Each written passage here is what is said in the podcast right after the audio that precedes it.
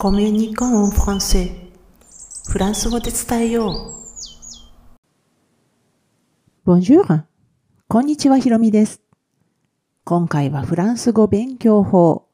ハイブリッド学習のすすめというタイトルでお話していきます。フランス語の勉強法として以前ですね、これあの2023年の9月9日配信でお届けしたんですが、生まれ変わったつもりが最強である理由っていうタイトルでお話ししました。その際は、私自身が実際にフランス語を身につけて、フランスで事務職をしたり、教員としたりして働いて、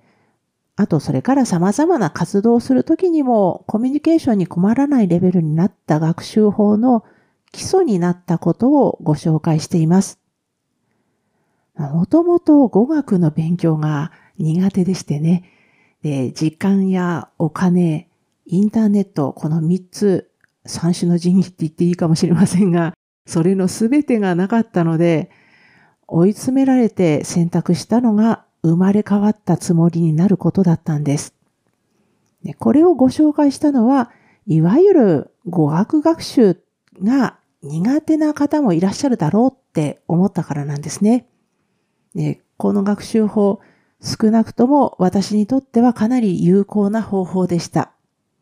ね、語学の勉強そのものが楽しいっていう方には、あえてお勧めはしないですけれども、勉強自体は必要最低限にしたいとか、コスパのいい方法を知りたいっていう方にはお役に立つと思います。えそしてまあ私の一人上がりでは困るので、あの、いろいろ知り合いのマルチリンガルの人たちに何人にも聞いたんですけども、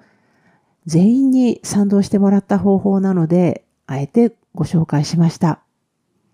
でこのなぜ生まれ変わったつもりになるのがいいのかっていうその理由については、まあ、具体的な体験とともにお伝えしているので、この9月9日の配信を参照していただきたいんですけれども、今回はさらに踏み込んだ形での勉強法についてご紹介します。それこそがタイトルにしたハイブリッド学習です。まあ、ここで言うハイブリッドっていうと、生まれ変わったつもり、つもり、プラス最低限の文法学習を組み合わせることです。って言うとね、なんだ文法かって思った方がいらっしゃると思います。そのお気持ちもよくわかるんですけれども、子供時代にバイリンガル教育を受けるならともかく、大人になってからの語学習得で文法を避けて通るっていうのは、やっぱり効率が悪いんです。っていうのもこれも実は私の実体験からお話しています。私自身があまりにも文法から目を背けていた期間があったからこそ、多少は文法も必要って言い切れるんです。ただしね、いくら文法が必要だからって言って、文法に力を入れすぎる必要は全くありません。必要なのはあくまでも最低限の文法学習です。ハイブリッド車って車の方が、これガソリンを使って動力吸ってになるっていうのはエンジンをかけるときですよね。で、最低限の文法学習はこのガソリンと同じようにスターターの役割を果たします。そしてハイブリッド車のメインの動力ってな、っていう風になるのが電気であるように、生まれ変わったつもりの自分が勉強を推し進めるんです。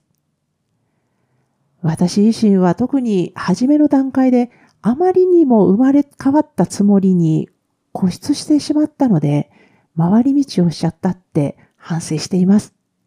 もう少しバランスよく少々の文法学習を取り入れていれば、さらに効率よくて楽だったんではないかなって思うんです。この反省から生まれたのが必要最低限の文法をテーマにした動画教材であり、それからこのポッドキャストでシリーズ化して付録記事にもしているフランス語版星の王子様のフレーズなんです。正直に言わせていただくと、フランス語研究者なんかを目指すんではなくて、ネイティブとコミュニケーションを取る程度っていうフランス語なら、漢字の読み書きができる日本人に難しいはずはないって思っています。私の本業はあの日本語教師なんですけれども、外国人からの目から見る漢字の習得って本当に信じられないぐらい難しいんですよね。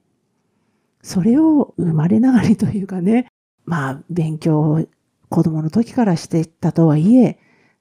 身につけた日本人にとってフランス語の文法難しいって言ってもそれほどではないんじゃないかなっていうのが正直なところです。生まれ変わったつもり、プラス最低限の文法を組み合わせたハイブリッド学習、検討してみませんか？このエピソードはブログ記事としても投稿しています。説明欄に該当する記事へのリンクを貼っておきますのでお使いくださいね。なお、このエピソードでご紹介している生まれ変わったつもりが最強である理由のリンクも貼っておきますので、どうぞご利用ください。では今回も最後まで聞いていただきありがとうございました。アビアンとまたね。